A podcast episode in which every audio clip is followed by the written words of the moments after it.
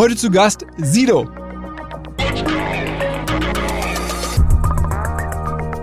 Ich überlege, ob es überhaupt sinnvoll ist, noch ein Album zu machen.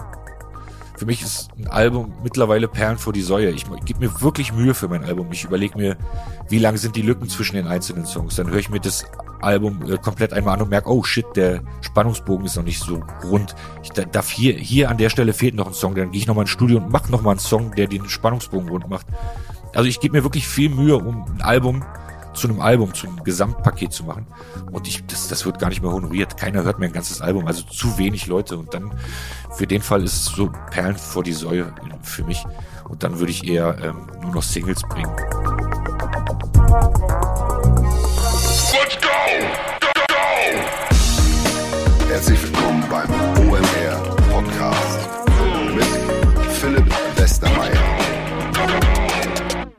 Es ist wieder einer dieser Podcasts, für die ich diesen Job einfach sehr, sehr gerne mache. Nach Jan Delay, Billie Eilish, Deichkind, jetzt wieder ein Künstler, den ich seit vielen Jahren beobachte und extrem spannend finde. Sido hat vor 20 Jahren angefangen, wahrscheinlich eine der krassesten deutschen Musikkarrieren der letzten Jahrzehnte. Damals war die Welt noch eine ganz andere. Man ist groß geworden, wahrscheinlich mit Musik und dann im Fernsehen. Heute lebt Sido irgendwie mit einem riesigen Instagram-Account bei Twitch. Wir haben viel über Twitch gesprochen, natürlich auch über die neuen Dinger, Clubhouse und so, wie er das alles sieht. Ähm, und ich habe ihn die übliche Frage gefragt, ich ja immer so mich selber fragen würde, wenn ich Musiker wäre, wie schaffe ich es, eine Karriere hinzubekommen, ähm, wie die von Udo Lindenberg, wo man über ganz viele Jahrzehnte bis ins hohe Alter relevant bleibt. Und ähm, er fand es natürlich cool, dass diesen Udo Lindenberg-Vergleich, weil ich sehe das so ein bisschen in ihm, aber gleichzeitig ähm, ist es, glaube ich, gar nicht, oder ob es sein Ziel ist, das werden wir gleich hören, aber ein bisschen länger philosophiert. Und naja, es gab ganz, ganz viele Auf und Abs, was man heute eigentlich braucht, um ein Produkt zu verkaufen, insbesondere im Musikbereich. Man braucht ähm, ganz, ganz viel Herz. Davon hat Sido auf jeden Fall viel mehr, als man, glaube ich, von außen häufig denkt. Und er hatte irgendwann im Gespräch auch sozusagen verbal zumindest seine Hand an meinem Geschlechtsteil. All das gibt's hier in diesem Podcast. Jetzt rein. Eine Legende des Rap. Herzlich willkommen, Sido oder Siggi. Moin. Hallo, ich muss reden jetzt wie so ein Opa, ne, weil Legende, Legenden sind immer alt. ja, mittlerweile ist ja Legende auch ein bisschen äh, weiter dehnbar. Ist eine Legende vorne oder hinten im Buch? Eine Legende ist wahrscheinlich hinten, ja, hast recht. Ja, siehste. siehste. okay, aber ich meine, du bist ja auch schon so 20 Jahre jetzt im Game, oder nicht? Ja, 2001 hab, da habe ich meinen ersten Deal unterschrieben. Also jetzt 20 Jahre. Ui. Krass. Siehst du mal, siehst du mal. Und der erste Deal, das war deine erste Platte oder was war das?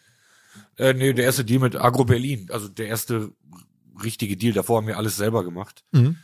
Ähm, und damit das erste Mal einen Plattenvertrag unterschrieben. 2001.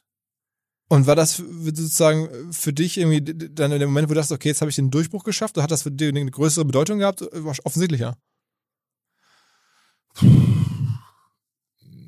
Ich hatte Geld auf einmal ein bisschen mehr.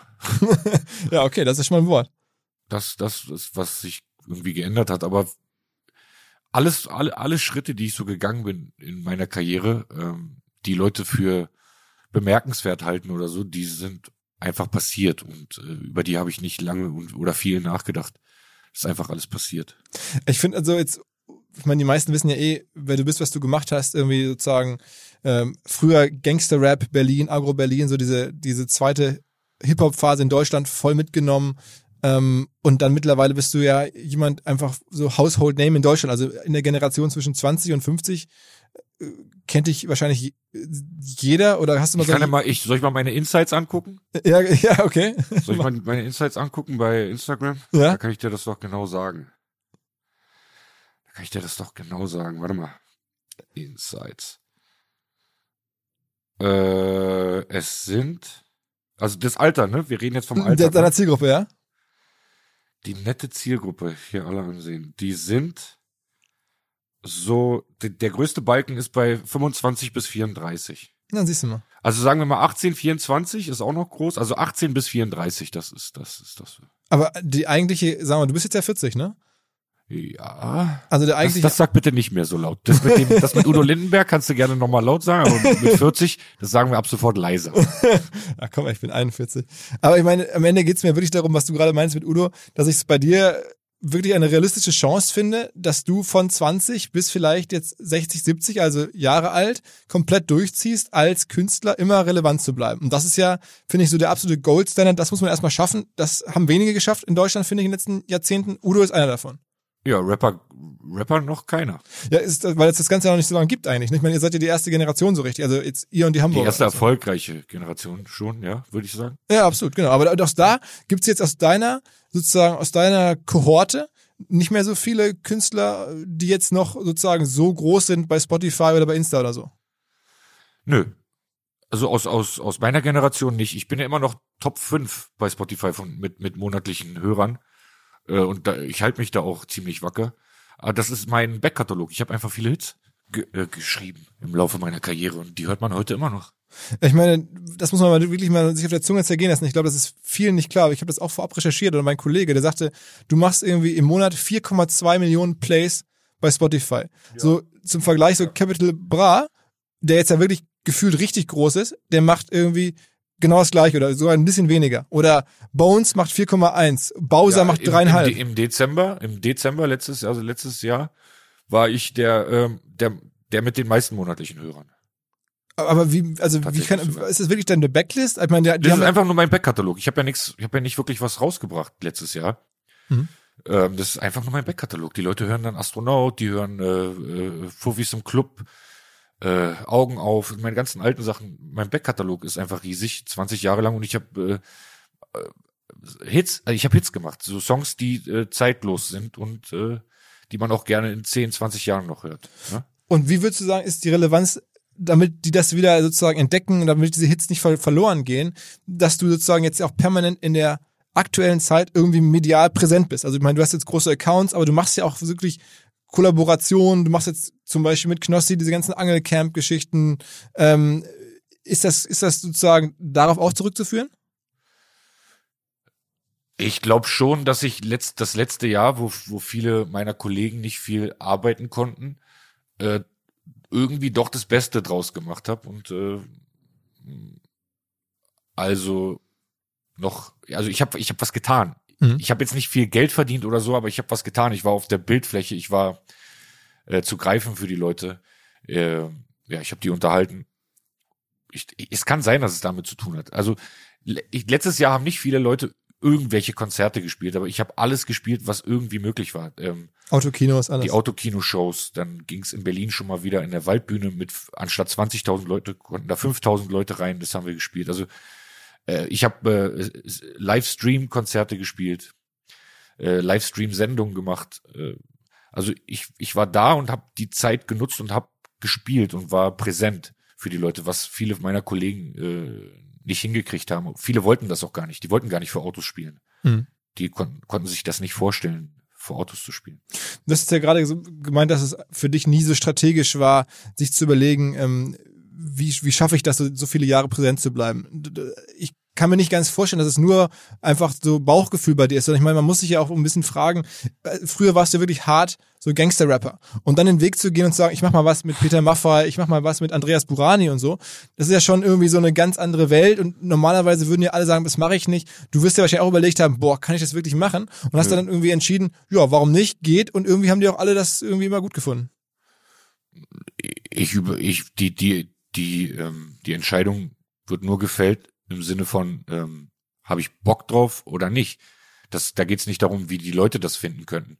Ich habe äh, Astronaut geschrieben und da die erste Zeile ist dieses Ich heb ab mhm. und ich konnte mir keinen anderen vorstellen, der das singen kann, außer Andreas. Mhm. Es hat noch ein bisschen Überzeugungskunst äh, gekostet, ihn davon zu überzeugen, dass er diesen Refrain singt, den ich geschrieben habe und nicht irgendwas Neues schreibt. Mhm. Ähm, aber ich mache das genau so. Ich schreibe Songs und dann stelle ich mir irgendwen vor, der das singen könnte, weil ich es nicht kann. Hm. Und dann frage ich danach. Also, also da, das hat nichts damit zu tun, ob Leute das mögen könnten oder nicht. Das, das, ist, mir, das ist mir egal. Aber ich meine, du hast ja schon irgendwie ein, ein Wahnsinnsgespür für Markenführung, wenn man so will. Ich meine, dann, dann auch dein erster Auftritt war ja so mit Maske, so wo man macht, merkte, okay, das ist schon so ein, was Besonderes. Also irgendjemand, der Ideen hat und der so ein, ein gewisses Bauchgefühl hat, wo muss ich hingehen und wie muss ich was machen, damit es funktioniert. Oder, oder ist Nein, nein, das Bauchgefühl ist anders. Also die ähm, die Maske äh, ist, habe ich mir machen lassen, weil ich eine romantische Vorstellung fand, in einem Bus zu sitzen und vor mir sitzen so zwei, drei Jugendliche und die unterhalten sich über diesen Sido. Mhm. Wie krass der doch ist und ich sitze aber hinter denen und die wissen das gar nicht. Was voll bescheuert ist, wenn ich erfolgreicher Musiker bin, sitze ich doch nicht mehr im Bus hinter irgendwelchen Jugendlichen.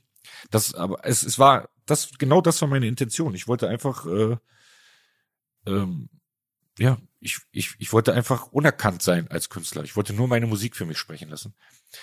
Das hat äh, gar nicht, das hat überhaupt nicht geklappt. Wann, wie, wie war der immer der Druck, so große Maske wegzumachen oder wie kam das? Ja, es gab eine Seite, die hieß äh, äh, sido ohne Maske.de, mhm. wo dann ähm, so Mitschüler von damals Fotos von mir äh, online gestellt haben. Also ich gehe davon aus, es waren Mitschüler, weil diese Fotos hat sonst keiner gehabt. Mhm. Ähm, ja, und ich hatte das Gefühl, ich bin kurz davor, von der Gesellschaft demaskiert zu werden, weil das so die Neugierde geschürt hat. Und dann habe ich selber gemacht. Aber nur deswegen, nicht, weil ich dachte, das ist jetzt eine geile Marketingstrategie oder so. Ich werde das oft gefragt und ich werde oft als ähm, schlau und ausgefuchst betitelt, aber ähm, ich weiß nicht, Leute, könnt ihr euch nicht vorstellen, dass Dinge einfach auch mal passieren? Ich glaube, ich glaube an Schicksal. Seitdem ich meine Karriere kenne, seitdem es Sido gibt, glaube ich, noch umso mehr an Schicksal. Ähm, uns wurde mal das Auto geklaut. Da war ich sehr jung. Äh, da sind wir nach Ungarn gefahren oder Bulgarien, irgendwo hin mhm. äh, Bulgarien. Und am zweiten Tag wurde unser Auto geklaut. Und äh, meine Mutter, meine Familie mütterlicherseits, wir sind ja äh, sind die Roma Abstammung. Mhm. mhm. Ähm, und weil wir dann in Bulgarien waren und es da viele von den Leuten gibt, hat meine Mutter gesagt, ich gehe mal zu einer Wahrsagerin und frag mal, ob die weiß, ähm, wo das Auto ist. Und die ist ganz alleine dahin gegangen. Meine Mutter geht rein zu der Frau, die Frau guckt sie mit großen Augen an und ist so erstaunt. Meine Mutter setzt sich hin und sagt, Entschuldigung, äh, ich wollte nur mal fragen, wo das Auto ist. Und die Frau hat lange gebraucht, bis sie angefangen hat zu reden. Und dann hat sie gesagt, äh, tut mir leid, ich kann nicht sagen, wo das Auto ist, aber ich muss Ihnen sagen, Ihr Sohn wird mal sehr berühmt. Und sie wusste nichts von mir. Also sie ist alleine dahin gegangen. Mhm. ja, also ich, es scheint irgendwas zu geben, äh, wie Schicksal oder Bestimmung oder irgendwas. Und das ist das bei mir, glaube ich, einfach. Ich, ich kann mich äh, nach hinten lehnen, mit einer Hand an den Eiern und das läuft alles schon. klingt ja, das klingt ja traumhaft. Ich meine, das, das wünschen sich ja alle, dass es irgendwie so funktioniert. Also viele andere haben es jetzt zum Beispiel nicht hinbekommen, diesen großen Sprung zu schaffen von der Generation. Ihr seid ja im Musikfernsehen aufgetreten. Deine ersten Lieder sind ja groß geworden, weil sie halt geile Lieder waren, aber halt auch, weil es Musikfernsehen gab, die das dann groß gemacht haben, in die Breite ja, getragen haben. Ich, das ist blöd, sowas über sich selber zu sagen, aber auch, weil ich ich bin. Also nicht, also ähm, weil das, was ich dann da sage im Fernsehen, irgendwie die Leute unterhält und die wollen dann mehr von mir sehen oder so. Ne? Mhm. Ich, ähm, ich glaube, damit hat das auch ein bisschen zu tun. Es gibt viele Leute, die im Fernsehen waren oder äh, Musik gemacht haben und dann im Fernsehen waren, aber die gibt's heute nicht mehr. Ne? Also das ist nicht unbedingt der Grund, dass man im Fernsehen ist, das ist nicht unbedingt der Grund für, für Erfolg. Aber wie würdest du das, wie, wie würdest du dich denn selber charakterisieren? Ich meine, dass du Bauchgefühl ist oder dass du sagst irgendwie, weil du es machst, ist ja das eine, aber was ist denn so, wenn jetzt mal von außen formuliert, dass wie Sido die Dinge macht? Einfach authentisch, ich hab irgendwann, persönlich? Ich habe irgendwann gelernt, mir und meinem äh, Gefühl zu vertrauen. Das erste, was ich denke oder was mir einfällt, ist meistens gut und das Richtige. Mhm. Und da, das habe ich einfach gelernt. Vertrau dir und deinem äh, Instinkt und mach einfach. Und wenn es nicht klappt, klappt's nicht egal. In den meisten Fällen klappt's aber. Mhm. Und äh, das ist das mein Trick. Ich mache einfach, äh, was ich für richtig halte. Und dann werden, werden wir schon sehen, ob es richtig ist oder nicht. Und du bist jetzt auch nicht so finanziell äh, getrieben, hat man das Gefühl. Ich meine, du könntest ja Null. noch viel mehr machen. Also wenn man so guckt, dass deine Kollegen oder Rap-Kollegen heutzutage, die machen dann irgendwie eigene Pizza, eigenen Wodka, all sowas. Und bei dir, ich meine, du hast, glaube ich, auch eine, eine, eine Gin-Marke oder so, aber man hat das nicht, ja. nicht das Gefühl, dass du diese ganzen Nebenaktivitäten so richtig groß spielst. Nö, also Nee, den Wodka zum Beispiel, ich habe ich hab mehrere Firmen, von denen man gar nichts weiß, weil ich äh, auch so Startups und so, aber ich, ich will das nicht mit Sido in Verbindung bringen. Das hat damit nichts zu tun. Das sind äh, äh, zwei verschiedene Paar Schuhe. Die, die Mitinvestoren möchten natürlich oft mich und meinen Namen nutzen, um die Firmen äh, nach vorne zu bringen, aber das, das bringt nichts. Auch das hat man auch bei dem äh, bei dem Wodka gesehen. Der kostet 80 Euro mhm. und meine Fans dachten, was ist mit dir los? Warum äh, verkaufst du deinen Wodka so teuer? Wir haben alle kein Geld. Da muss ich sagen, ja, das, der ist dann eben auch nicht für euch. Der ist für Leute, die das zu schätzen wissen, was wir da reingesteckt haben und wie teuer der ist für uns auch in der Produktion. Ähm, der ist für Genießer. Der ist nicht für die Leute, die sich am Wochenende zu fünft wegsaufen wollen. Da, dafür ist der nicht geeignet. Mhm. Und äh, ja, als wenn ich den immer mal wieder gepostet habe, dann äh, habe ich Ärger bekommen von den Fans. Ne? Deswegen, es funktioniert nicht. Es, äh, es äh, meine Firmen funktionieren nicht mit Sido. Aber du hättest es ja so machen können. Du hättest jetzt zum Beispiel eine Pizza machen können, die auf deine Zielgruppe zugeschnitten ist. Und wo du sagst, okay, das ist jetzt irgendwie ein bisschen günstiger vielleicht oder wie die, die das gerne mögen. Ich glaube, das würde, also ja, habe ich zu wenig Eigeninteresse daran, ne, dass also dass ich das ernsthaft verkaufen könnte, so und dann äh, Sachen posten, weil man muss und so, das hasse ich sowieso. Also ne, wenn man so Partner hat, wie jetzt bei den bei den Camps hatten wir viele Partner, die uns äh, da finanziell unter die Arme ge äh, gegriffen haben. Mhm. Ähm, und da mussten wir ab und zu so Dinge posten, also mussten, ne, Mhm. weil das so die ähm, die Abmachung war. Und das hasse ich. Ich ich ich hasse das, Dinge zu posten, mit denen man gar nicht so richtig was zu tun hat. Ne? Das, Ja, ich hatte dann ich. natürlich Instinkt, das irgendwie dann im Zweifel nicht zu machen. Ne? ja, ich habe es auch, auch, ich, ich weiß nicht, nicht, nicht nötig, aber ich, ähm, ich brauch's nicht. Ich, äh, ich bin genügsam. Also, ja. Ja, also es ist ja wahrscheinlich am Ende auch ein, ein, ein, ein Talent oder ein Skill sozusagen, irgendwie nicht äh, das sozusagen sich limitieren zu können. Und du limitierst dich halt. Ja, ich bin, ich bin zufrieden mit dem, was ich habe, auch wenn es weniger wäre. Ich bin einfach, ich bin einfach zufrieden. Ich möchte nur äh, an mein Konto gehen können, wann ich will, mir da Geld holen und essen und äh, mein Leben leben. Mehr möchte ich nicht. Also das ist alles, das ist nicht so teuer. Also da braucht man auch nicht viel für und Und sag mal, den Startups, was du gerade meintest, ähm, habe ich jetzt sozusagen in der Vorbereitung nicht so viel drüber gefunden. Also machst du wirklich richtig Startup-Beteiligung in Berlin, dass, dass dich da Invest Leute oder Investoren oder Gründer ansprechen oder mehr so im Freundeskreis? Wie muss man sich das vorstellen? Ja, also ja, man wird angesprochen. Ich mache jetzt nicht so diese klassischen Pitches, setz mich irgendwo hin und dann kommen Leute und äh, erzählen mir ihre tolle Idee, Mhm. sondern das wird irgendwie an mich rangetragen und wenn ich dann Interesse habe, das zu machen, dann äh, äh, ja, dann schmeiße ich ein bisschen Geld da rein. Ein bisschen Geld heißt dann, man muss ja schon beim Startup irgendwie, redet man ja meistens von 30, 40, 50.000 Euro oder so. Boah, naja, es gibt auch ähm, als Beispiel, ich habe eine Firma, die heißt Easy Meal, die ähm, die äh, schickt dir Essen, also die liefert Essen. Mhm. Du, du, du bestellst das heute bis 13 Uhr und wir liefern dir das morgen zu deiner gewünschten Uhrzeit, liefern wir dir dein Essen, äh, fünf Mahlzeiten für den ganzen Tag. Frühstück, Zwischenmahlzeit, Mittagessen, Zwischenmahlzeit, Abendessen äh, liefern wir dir für 20 Euro. Mhm.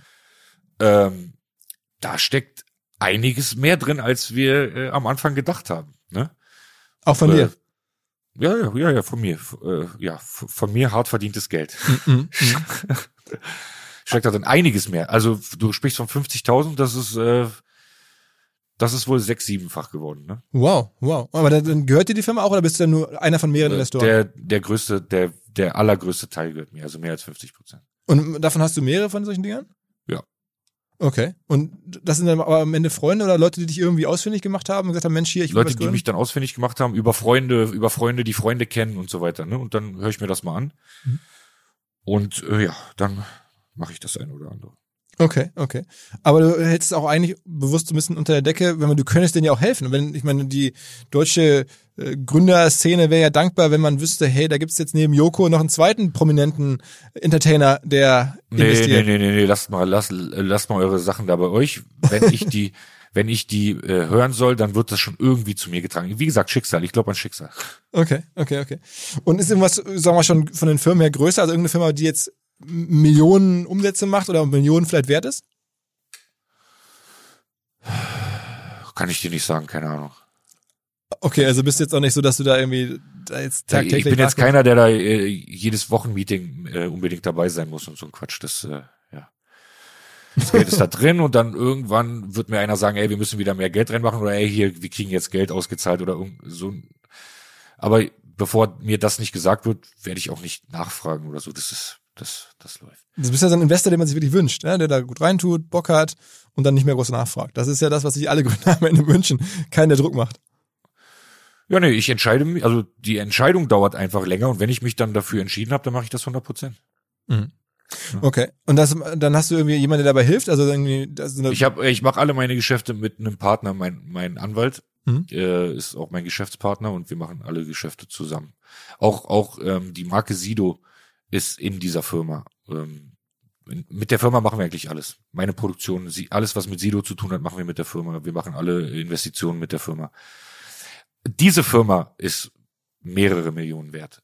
Also, ne, diese Firma, mit der wir das alles machen. Ja. Obwohl sie natürlich auch am Ende ein bisschen von dir abhängig ist, ne? weil wenn du da jetzt nicht mehr da wärst oder keinen Bock mehr hättest, dann würde die Firma wahrscheinlich deutlich weniger umsetzen können, ne? als jetzt mit dir. Logisch. Wie gesagt, ich, also ich gebe ja mein Gesicht nicht für die ganzen Marken und so weiter. Ne? Also und die Recht, meine Rechte und so weiter, die würden ja erstmal in der Firma bleiben, auch wenn ich da nicht wäre. Ja, Also das ja, okay, stimmt, du hast recht, du hast recht. Also so gesehen, okay, okay. Und sag, sag mal, ähm, wie würdest du dich selber jetzt heutzutage bezeichnen? Also ich meine, Gangster-Rapper ist ja so ein bisschen outdated. Also meine Mutter würde jetzt glauben, du bist Gangster-Rapper, so, oder weiß nicht, mein Bruder vielleicht, aber ähm, wie würdest du dich selber bezeichnen? Ich habe mich noch nie als Gangster-Rapper bezeichnet. Damals, als alles noch ein bisschen rougher war, war ich, ein ich habe Straßenrap gemacht, also aber kein Gangster-Rap. Mhm. Also ich, ich maß mir nicht mehr an, als ich bin. Also Mhm. ich versuche das zumindest. Und ich würde mich einfach als einer, einer wie alle. Entertainer. Ich möchte einer wie alle sein. Ich möchte gar nicht rausstechen aus der Masse. Und das ist einer der Gründe, warum ich ungern in der Öffentlichkeit bin, weil ich werde nicht gerne Schulter geklopft. Ich weiß, dass ich irgendwas anderes kann und ich weiß, dass ich Leute unterhalte oder auch ähm, Leute, ähm, deren Stimmung verbessere und ähm, durch schwere Zeiten helfe. Das weiß ich alles. Das muss man mir nicht noch dreimal sagen. Und ich, äh, mir, mir ist das irgendwie unangenehm. Komplimente sind mir irgendwie unangenehm. Mhm, okay. Wie, wie ist denn dein ganzes äh, Twitch-Engagement jetzt? Also ihr habt ja, du hast ja gerade schon gesagt, ihr habt diese Camps gemacht. Also Angelcamp gab es, es gab Horrorcamp, es gab Weihnachtscamp. Und das ist immer so, dass du und Knossi und zwei, drei weitere Freunde ähm, gemeinsam sich für ein paar Tage irgendwo hinbegeben und das alles f- 24-7 filmen, mehr oder weniger. Ist mal ganz knapp zusammengefasst. Ja. Wie, wie kam dieser neue Weg in dein Leben? Also ich meine, das muss man ja aktiv angehen oder da filmt man, da ist man ja nicht durch, durch Zufall irgendwann so in einem See mit den Jungs. Nö, Knossi war mal bei mir und dann haben wir gesagt, lass mal angeln gehen, weil wir beide sehr gerne angeln. Mhm. Und äh, Knossi meinte, ja, dann lass das doch streamen. Ja, dann meinte ich, ja, wenn wir das streamen, dann lass das gleich ein bisschen größer machen. Nicht nur mit deiner Handykamera, dann lass das alles gleich ein bisschen größer machen. Und dann haben wir unser Team involviert und dann ist das äh, entstanden. Aus, aus einer Schnapsidee eigentlich heraus. Und das hatte nichts damit zu tun, ey, wir müssen das machen, dann äh, wären wir, ähm, dann wären wir die großen Megastars bei Twitch oder so. Irgendwann, als wir gemerkt haben, ey, das ist groß und die Leute in, interessieren sich dafür, haben wir gedacht, ja, wir könnten jetzt uns einen guten Hebel bei Twitch und Amazon äh, erarbeiten, äh, wenn man mit denen mal an einem Tisch sitzen möchte und verhandeln möchte wegen irgendwas. Wenn wir den Leuten zeigen, äh, wenn wir es schaffen, den Leuten zu zeigen, guck mal, wir sind die, die hier die meisten Klicks, Mhm. äh, die meisten Viewer in Deutschland äh, gleichzeitig hatten, ähm, dann kann man eventuell, wenn man Ideen hat, und die haben wir, ähm, mit Twitch an einem Tisch sitzen und an einem, an einem besseren Hebel sitzen, weil wir die sind, die die meisten Follower geschafft haben. Ne? Also wir, wir können das irgendwie. Wie ist eigentlich der Kontakt zwischen dir und Knossi entstanden? Weil ihr seid ja auch eigentlich vom ersten Mal unterschiedlichen Ursprungs so. Ja, ich, äh, ich, immer wenn ich jemanden sehe, der mir gefällt oder mit dem ich gerne Kontakt hätte, dann rufe ich da einfach an, besorg mir die Nummer und ruf an. Und so habe ich das in dem Fall auch gemacht. Ich habe Knossi sein Scheiße-Video gesehen, wo ihm die Scheiße geschickt wurde, äh, in einem Paket, was so viral gegangen ist. Und da, da habe ich mich weiter rein äh, informiert in das Thema Knossi Mhm. und war der Meinung, den willst du unbedingt mal kennenlernen. Das ist, äh, das ist ein Typ, mit dem kann man äh, Spaß haben und Pferde stehlen. Hat sich auch als äh, Zutreffend erwiesen, ja. hat sich als zutreffend erwiesen. Ja, das glaube ich. Ich meine, es gibt ja mittlerweile euch beide in den geilsten Situationen. Ne? Also ich meine, gut, Knossi kann man jetzt auch nicht nicht mögen eigentlich. Ne? Ja, auch hinter der Kamera ist der einfach ein herzensguter Mensch. Ne? Also ich gönn dem alles und äh, äh, ich freue mich auch immer, den zu sehen und wir telefonieren oft und äh, updaten uns und ja, der ist einfach ein richtig guter Freund geworden ne? in, in, innerhalb des letzten Jahres. Ich möchte gerne hinweisen auf einen Deal, den Vodafone aktuell für Businesskunden bereithält. Und zwar den High-Speed Business Deal. Es geht um Festnetz und Internetanschlüsse für Businesskunden. Mit dem Deal zahlt man die ersten sechs Monate erstmal gar nichts und danach kann man surfen mit einem Gigabit pro Sekunde und telefonieren für monatlich 49,95. Also Topspeed zum Toppreis. Eine Fritzbox gäbe es bei Bedarf auch noch kostenlos dazu. Alle Infos vodafone.de slash business-deal. Dennoch ist es ja so in der, in der heutigen Welt, ich meine, du hast ja auch gesagt, viele von deinen damals, als es losging, äh, Kollegen, andere Musikstars sind so ein bisschen verschwunden. Man hat das Gefühl, du managst diese Aufmerksamkeit ganz gut. Also wo du bist, ist Aufmerksamkeit und du hast immer weiter diese Berührungspunkte mit Reichweiten. Das, wie war denn der, der, der, der Schwung von Fernseh, Musikvideos und, und richtig, also dieser ganzen Fernsehwelt hin zu jetzt der Instagram-Welt. Hast du das irgendwie auch einfach so, Mensch, Instagram ist ganz interessant, ich spiele da ein bisschen mit rum oder? Ähm, ich interessiere mich schon die ganze Zeit für die für ähm, alternative Medien. Also nicht jetzt im Sinne von Presse, sondern alternativ, eine Alternative zum Fernsehen. Mhm. Und ich hatte schon immer ein Auge auf äh, YouTube und so weiter. Nur noch vor fünf Jahren oder so war YouTube nicht guckbar, fand ich. Das nur ähm, irgendwelche, wie heißt die, wie heißt der, Simon Desu und wie die alle hießen und das war alles so fake und gestaged und es, es, es war einfach für junge Menschen gemacht und nicht für mich. Mhm. Mittlerweile hat sich das sehr gedreht und ähm, es gibt sehr viel äh, Zeug auf YouTube, was ich sehr gerne gucke. Auch bei Twitch, diese ganzen Live-Sachen und so. Ich, ich bin da einfach drin. Ich bin, ich bin Konsument auch in erster Linie. Mhm. Ähm, und so bin ich da reingerutscht. Und ähm, ich, äh, ich habe bis bisher nicht die äh, Ambition gehabt, da selber äh, aktiv zu werden. Bis jetzt. Ist, äh, wir planen gerade an, einer, an meiner eigenen Twitch-Show. Mhm. Wir planen auch darüber hinaus an einem eigenen eigenen Twitch-Kanal, der ich, also ich sehe Twitch wie das Fernsehgerät, auf das du zu Hause hast. Und jeder Kanal bei Twitch, jeder ähm, Content Creator, wie die sich alle nennen, mhm. ähm, ist ein eigener Fernsehsender. Ja, und ich möchte, dass im besten Fall jeder Kanal 24 Stunden bespielt wird. Und daran arbeiten wir jetzt. Wir, wir bauen Kanäle, die 24 Stunden live bespielt werden. Vielleicht noch anderweitig ähm, ausgewertet im Nachhinein als Podcast oder was auch immer. Mhm.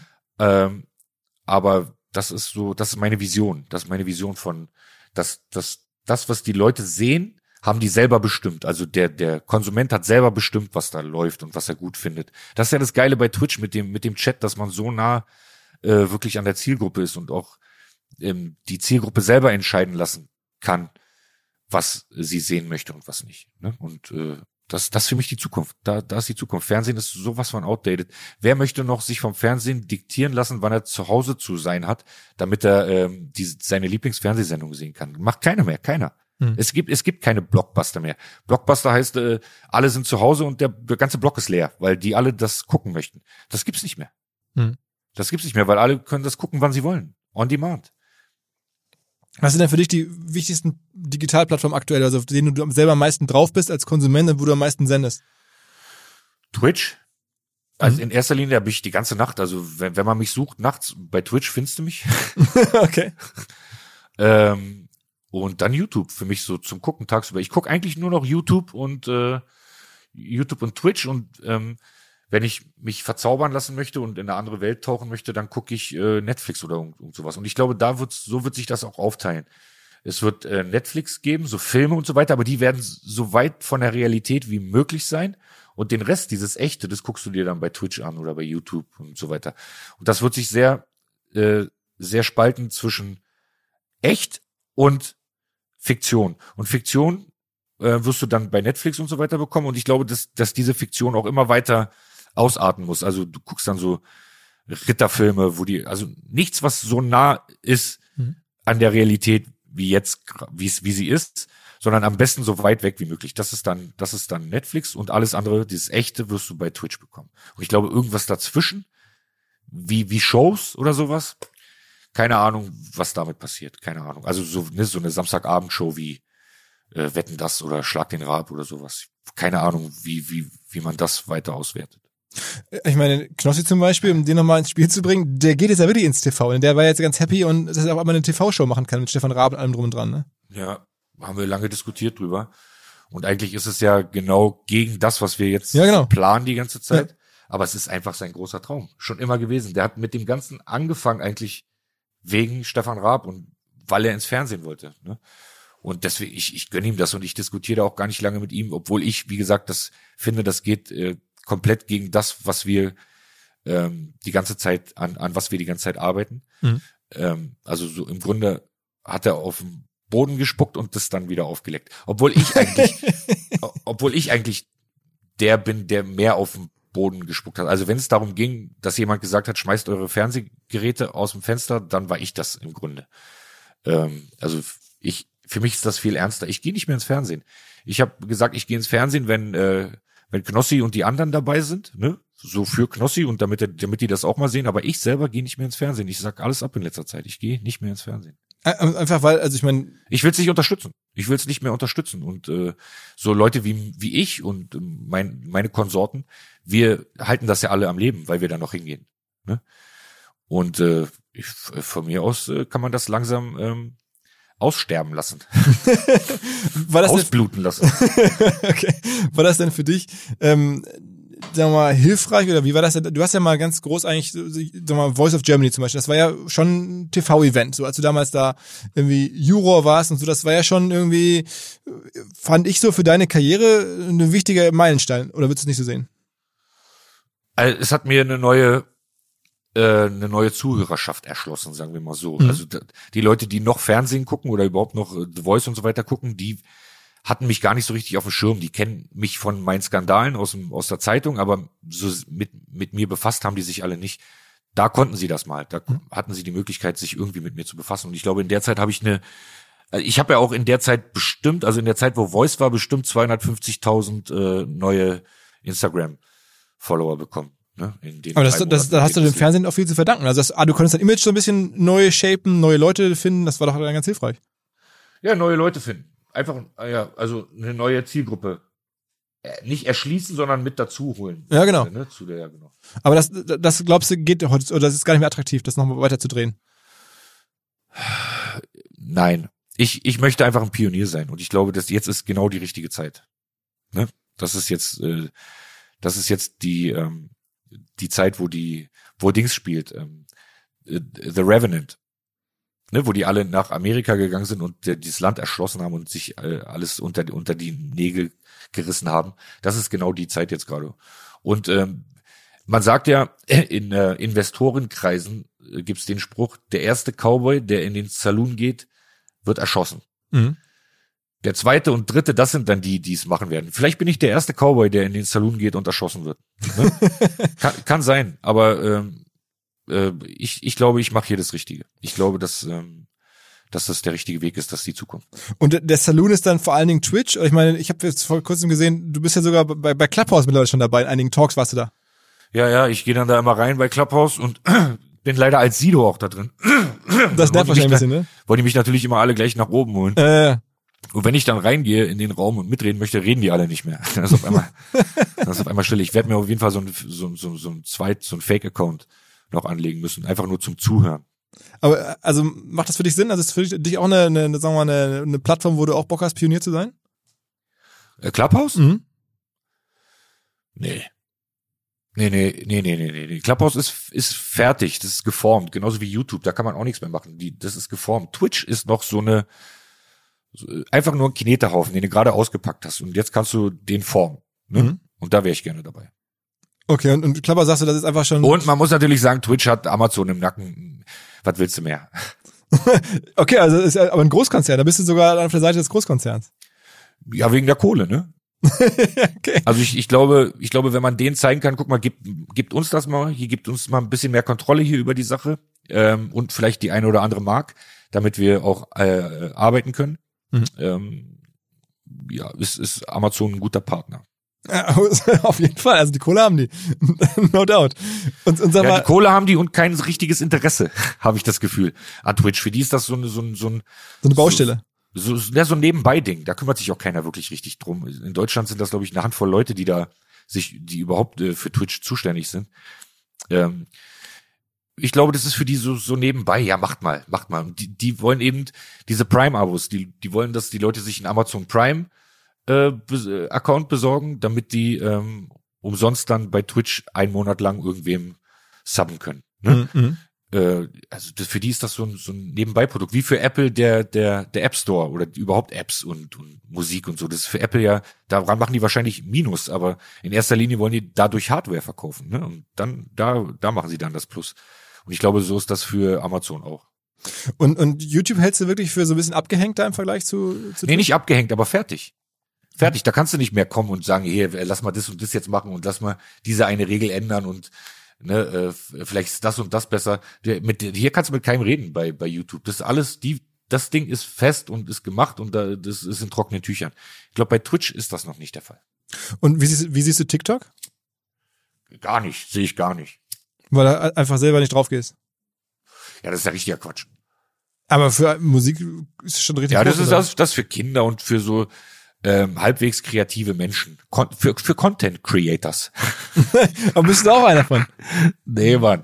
Ich finde dieses Wort auch so affig. Was ist denn dein Job? Ja, ich bin Content Creator. Ja, damit das ein bisschen nach irgendwie seriös klingt. Du bist einfach nur ein YouTuber. Du machst einfach nur Fotos mit deinem Essen und kriegst Geld dafür. Mehr machst du nicht. Content Creator. Okay. Aber, äh, also das heißt, da hast du keinen Bock drauf, weil es zu jung ist am Ende. Ja, es ist Quatsch. Ich find's nicht witzig.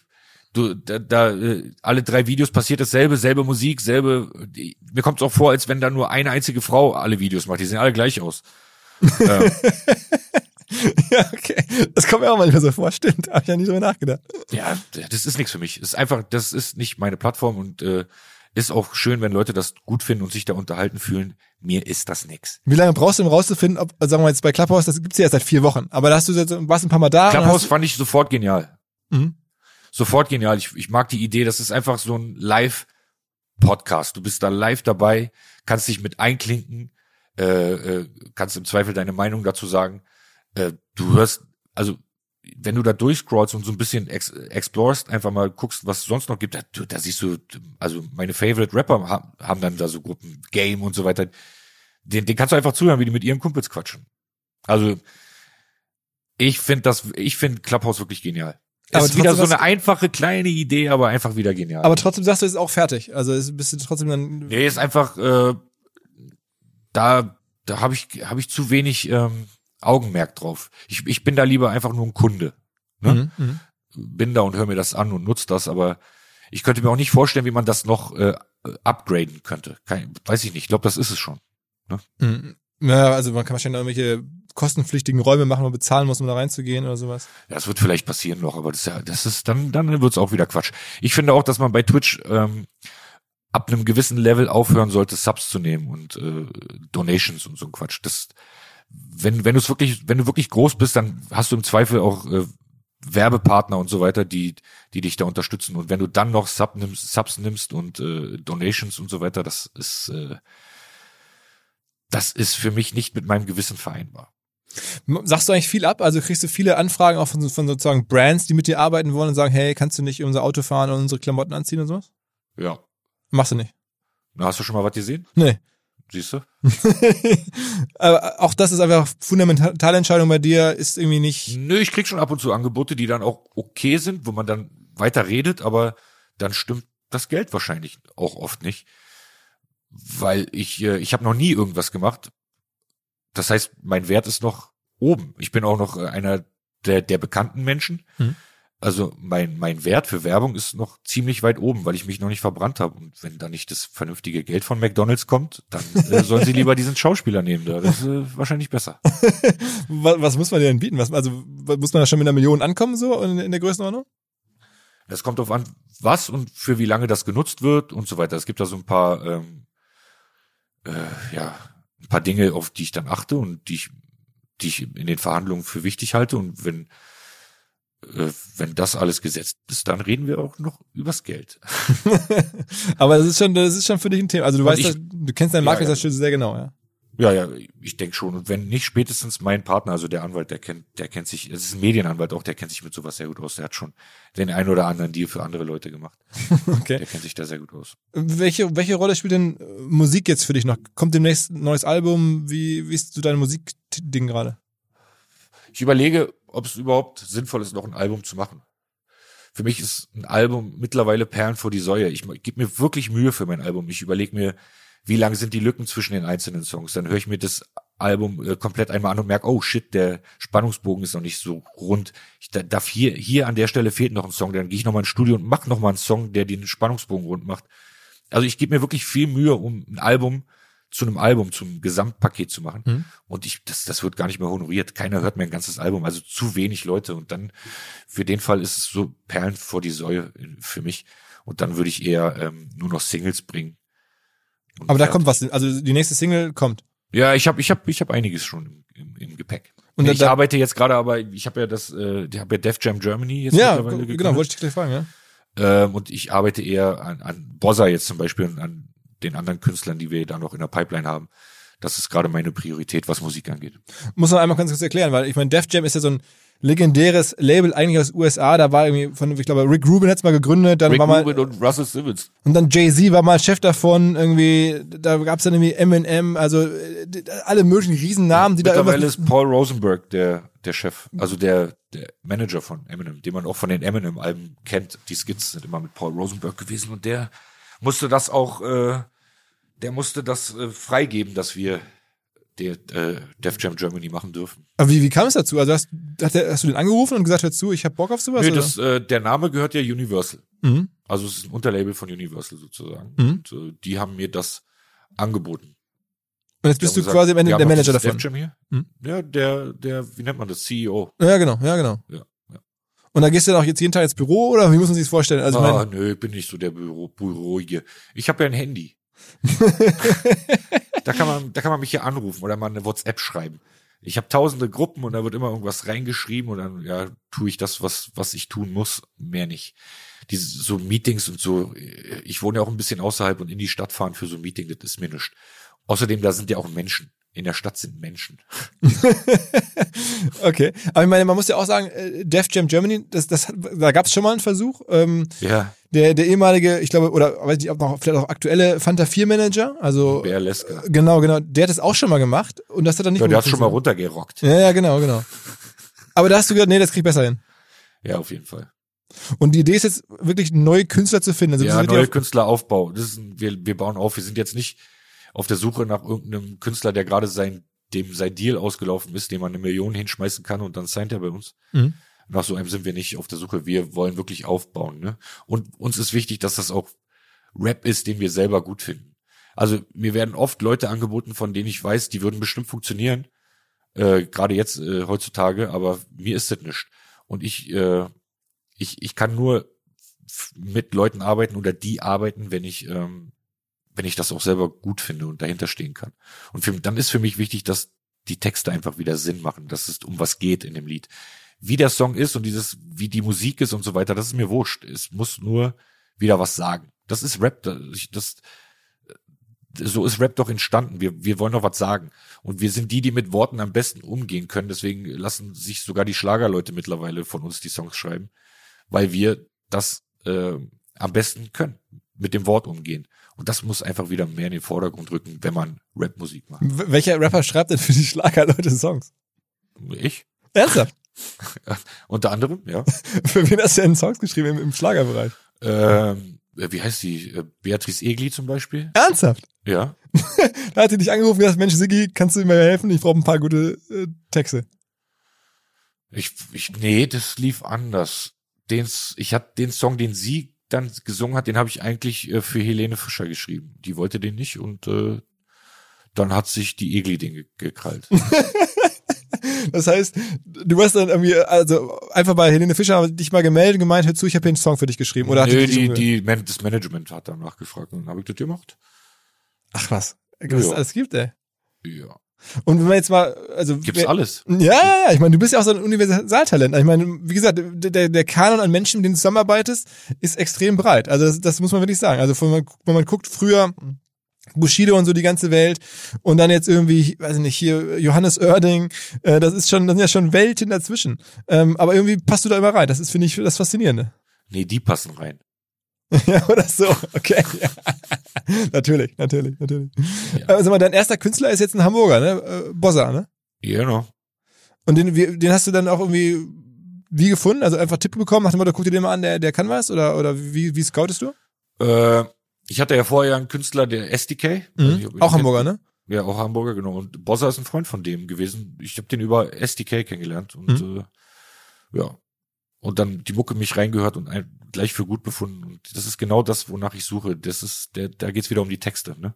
Und äh, wenn irgendjemand mal meine Schuhe tragen kann und auch in denen laufen kann, dann gehe ich davon aus, dass Bossa das ist. Ja. Okay, und guckst du denn, sag mal so, so andere Faktoren außer den Texten, wie gut kann der Social Media, wie groß ist dessen Account, äh, wie äh, nee, nee. Ist, ist dir vollkommen egal? Nee, nicht vollkommen egal.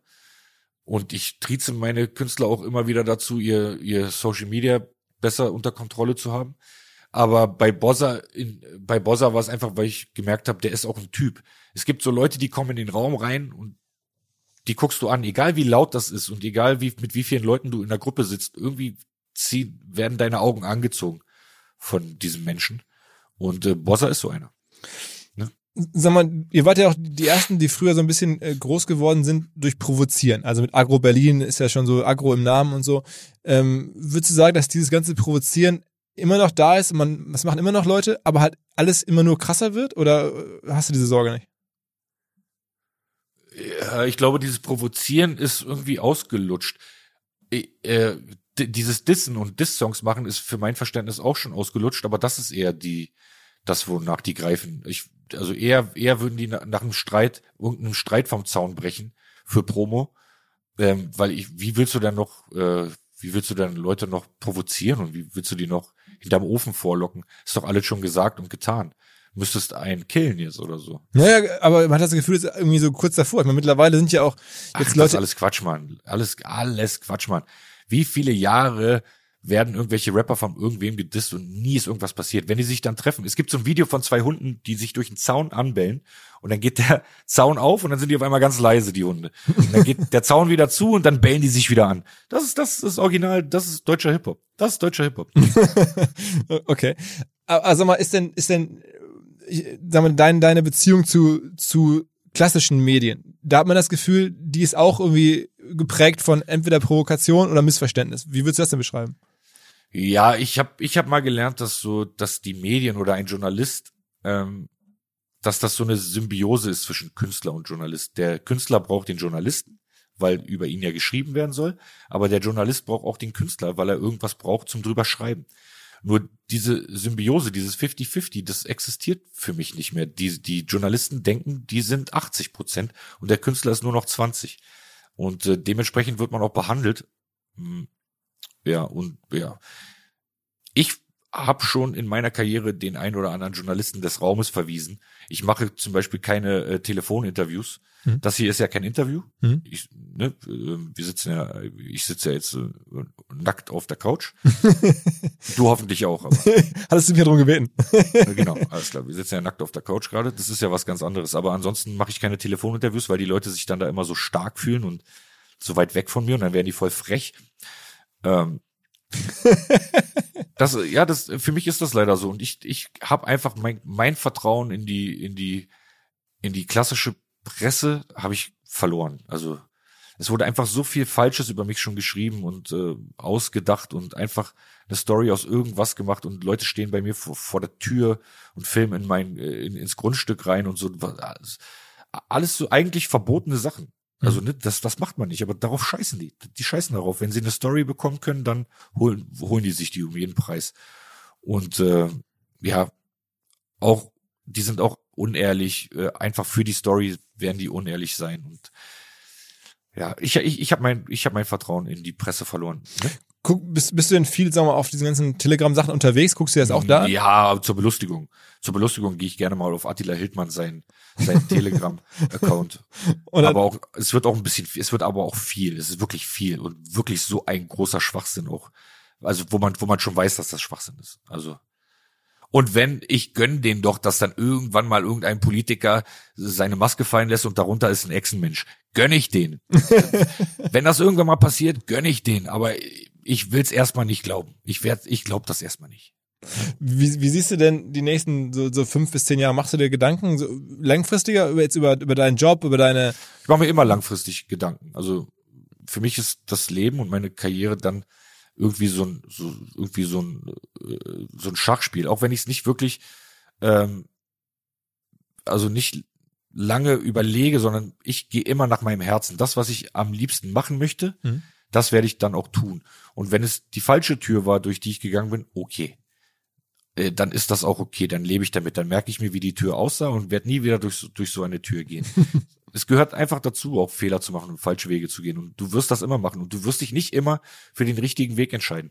Also äh, macht, machen dieses Gedanken machen im Vorfeld macht gar keinen Sinn. Aber hast du so die. Hoffnung, dass du, oder oder ist das wäre das deine, dein Traum, auch in 20 Jahren noch, weil ich eine große Bühne voll zu machen, dass in 20 Jahren auch noch Leute den Kanal einschalten, dann bei Twitch. Gehst du davon aus, dass das mein Traum ist? Ich frage, also ich glaube, viele Musiker, die einmal sozusagen dieses Erlebnis gehabt haben, hey, ich bin jetzt ein Star, die hätten das gerne noch 20 Jahre lang, klar.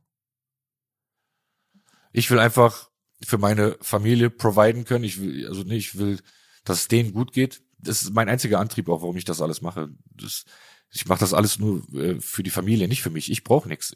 Von, von mir aus hätte ich schon längst aufhören können.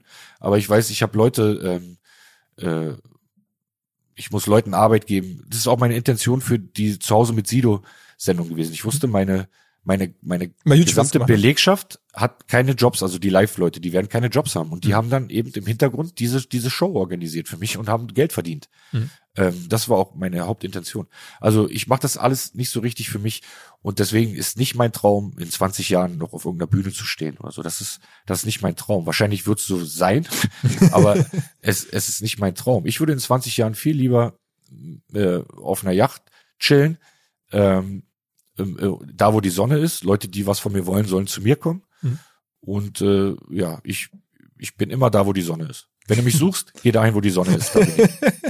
Okay. Aber und sag mal, aber bis dahin Yacht und Sonne und dauerhaft sozusagen die Rente für immer. Musst du noch ein paar Jahre machen oder können, rein theoretisch so, oder jetzt ab deine Kinder mal ausgeschlossen, könntest du das schon machen? Ich habe vier Kinder. Ja, das ist teuer. Oh ja.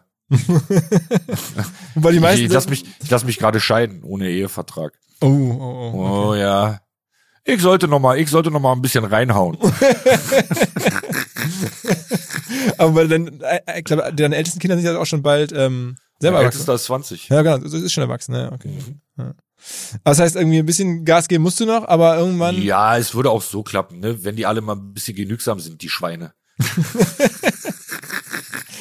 Nein, ich mache das, ich mache das gerne und ich möchte, ich biete denen auch gerne ähm, das beste Leben. Das ist, das, äh, das finde ich auch wichtig. Ich finde es einfach schön, Weihnachten da zu sitzen und die zu beobachten, wie die ihre Geschenke auspacken und es ist einfach genau das, was die sich wünschen, egal wie teuer und ähm, ja, das, das liebe ich.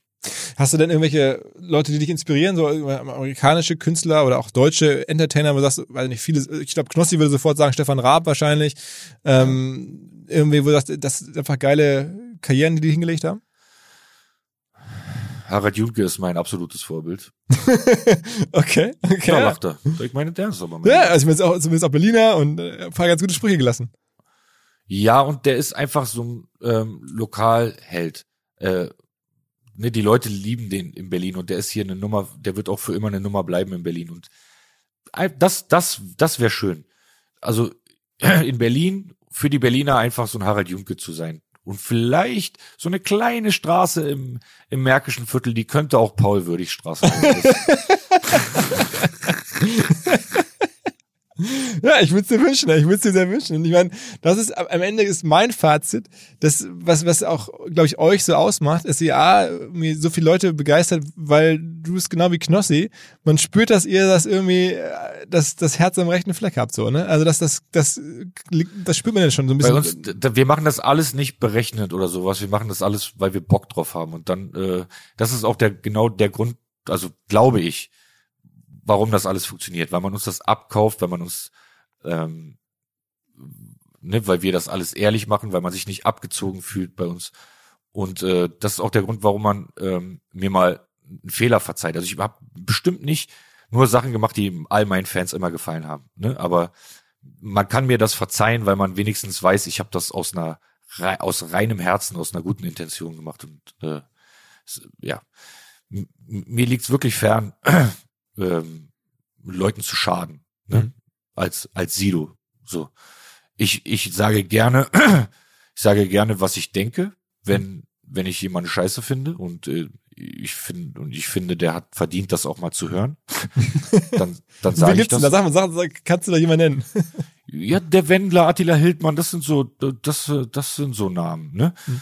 Ähm, wo ich auch mal wieder was sagen würde. Und ich zum Beispiel eine Attila Hildmann, eine Anti-Attila Hildmann-Ansage gibt's auf all meinen Shows oder gab's auf all meinen Shows, die letztes Jahr, also die äh, Autokino-Shows und überall, wo ich war, habe ich immer gesagt, macht, was ihr wollt und glaubt, was ihr wollt, aber eine Sache, bitte tut mir einen Gefallen und hört nicht auf Attila Hildmann. Das so, das, das finde ich auch wichtig, das meinen Fans mitzugeben. Ne? Mhm. Also, ja. Hast du ein Gefühl dafür, wie viele Menschen Fans von dir sind? Also sind das jetzt irgendwie. Soll ich nochmal meine Insights gucken?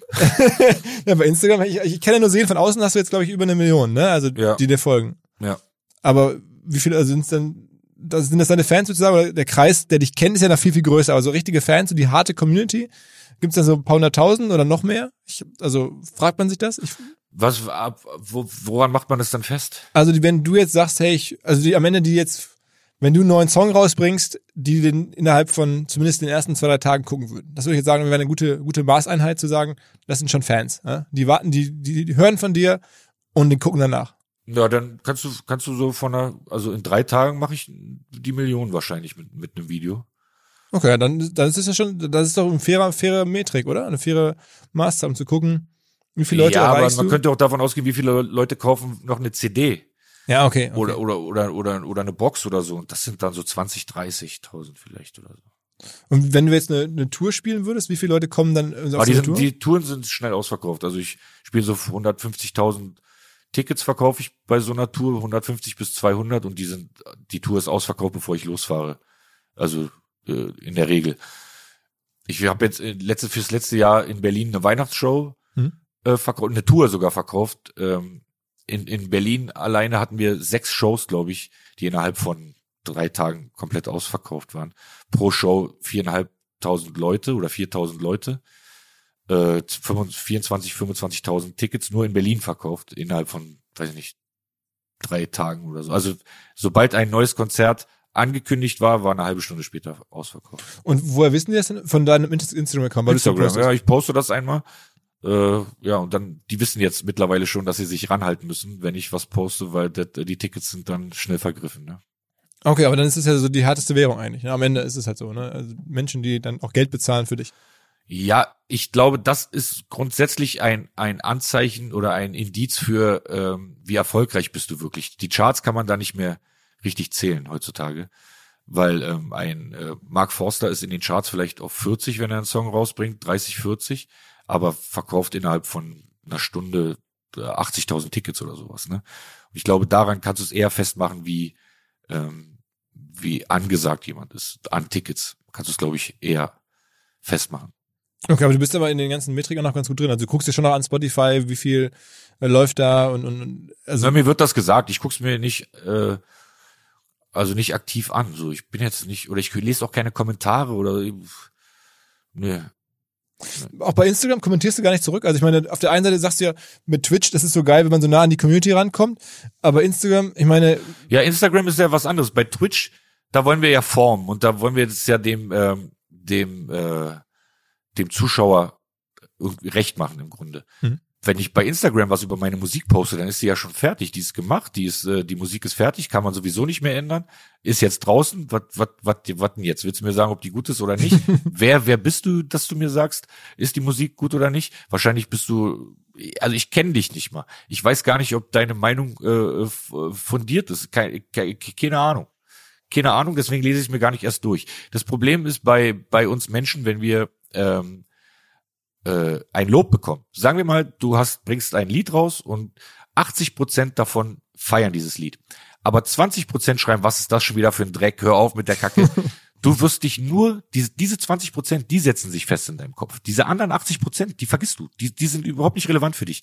Nur diese 20 oder mhm. das ist 10 Prozent sein, die, die dich scheiße finden. Das ist das, was du in deinem Kopf, was sich in deinem Kopf festsetzt und was dafür sorgt, dass du ähm, beim nächsten Mal, wenn du einen Song machst, äh, äh anders agierst. Du wirst auf jeden Fall das in deinem Kopf haben und irgendwie unterbewusst wirst du es versuchen, denen recht zu machen, die, diesen zehn Prozent, die es scheiße fanden. Und dann ist es schon nicht, nicht mehr echt. Und ich will mich davon einfach nicht beeinflussen lassen, von irgendwas, was irgendwer bei sich irgendwo schreibt. Ne, das, äh, das, das hat für mich kein Gewicht.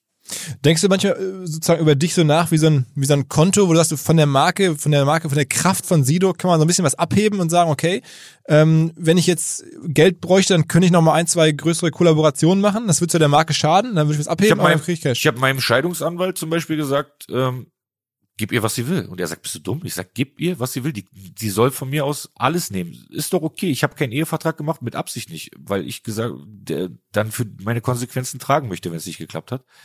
Ähm, von mir, wenn sie morgen alles nimmt von mir, bin ich nächste Woche wieder Millionär, weil nicht ähm, mein mein Konto mich reich macht, sondern der Name, den ich mir über die Jahre aufgebaut habe. Ne? Das ist das, das, was mein Wert ist und nicht mein Konto oder das Geld, was ich habe. Ich gehe davon aus, wenn ich heute pleite sein sollte, bin ich nächsten Monat wieder Millionär. Und dann, dann wahrscheinlich aber vor allen Dingen von, von, von Spotify und von irgendwie äh, Twitch und sonst was. Ja, oder oder oder oder oder mein, ich verkaufe meinen Arsch. Ist immerhin Sido sein Arsch. Ich bin gespannt, was du in den nächsten äh, Monaten oder Jahren irgendwie noch weiter alles so tun wirst. Ich, wir werden es auf jeden Fall verfolgen. Ich hoffe, dass, dass du wir dich eines Tages auch überzeugen können, mal bei uns wieder was live zu tun bei OMR, wenn das wieder geht. Ähm, ich hätte dich ungern, Gerne. unglaublich gern da mal richtig dabei. Letztes Jahr warst du schon da sozusagen Backstage da, aber nicht auf der Bühne. Ähm, und das müssen wir eines Tages mal nachholen. Ne? Ja, wir sollten auch nochmal ernsthaft über meine, ich meine, diese, ähm, dieses Format, was ich bei Twitch machen werde, über die Zweitverwertung reden. Vielleicht habt ihr ja Lust, ähm, dass, dass ihr das äh, unter eure Fittiche Absolut, nehmt. absolut. Also wenn das also Ja. als Podcast oder sowas, total gerne. Ja, genau, das, das, das kann, Zweitverwertung ist wahrscheinlich Podcast dann. In dem Fall. Es wird, es wird eine, es wird eine, ein, ein Talkformat. Also ich und ein, ich und ein Gegenüber. Wir wir sitzen an einem Tisch und ich stelle Fragen. Okay, also du leitest dir dann jedes Mal neue Gäste ein. Ja, So genau. ein bisschen Joe Rogan-mäßig. ja, aber äh, Leute aus dem Volk. Ich möchte niemanden, der da sein, sein, sein, seine Promo-Agenda los wird, sondern ähm, Leute aus dem Volk. Auch wenn Wahlen sind, die ja wieder Mhm. anstehen, möchte ich nicht die Politiker, sondern ich möchte das Volk interviewen. Okay, okay. Bleib mal kurz dran, wir müssen das weiter besprechen. Ich mache mal einmal kurz den Podcast hier zu und dann können wir ja gucken, was draus wird. Erstmal sage ich dir, Ja. also offiziell hier, vielen, vielen Dank und ähm, erkälte dich nicht, wenn du jetzt noch weiter nackig auf dem Sofa sitzt. Nee, nee, ich habe ich hab hier die Hand am Penis. ciao, ciao, ciao, ciao, ciao. Tschüss. Zum Schluss noch der Hinweis auf den besten Podcast Business Newsletter, geschrieben von meiner Kollegin Denise. Die macht hier bei uns bei Podstars, hat jeden Tag einen Newsletter für die Podcast-Branche, für das Podcast-Business. Da steht alles drin, was ich tue. Das tut sich ja immer wahnsinnig viel. Und das muss man wissen. Immer kompakt zusammengefasst, jeden Tag von Denise. Wer den Newsletter auch lesen möchte, podstars.de slash Newsletter. Dieser Podcast wird produziert von Podstars bei OMR.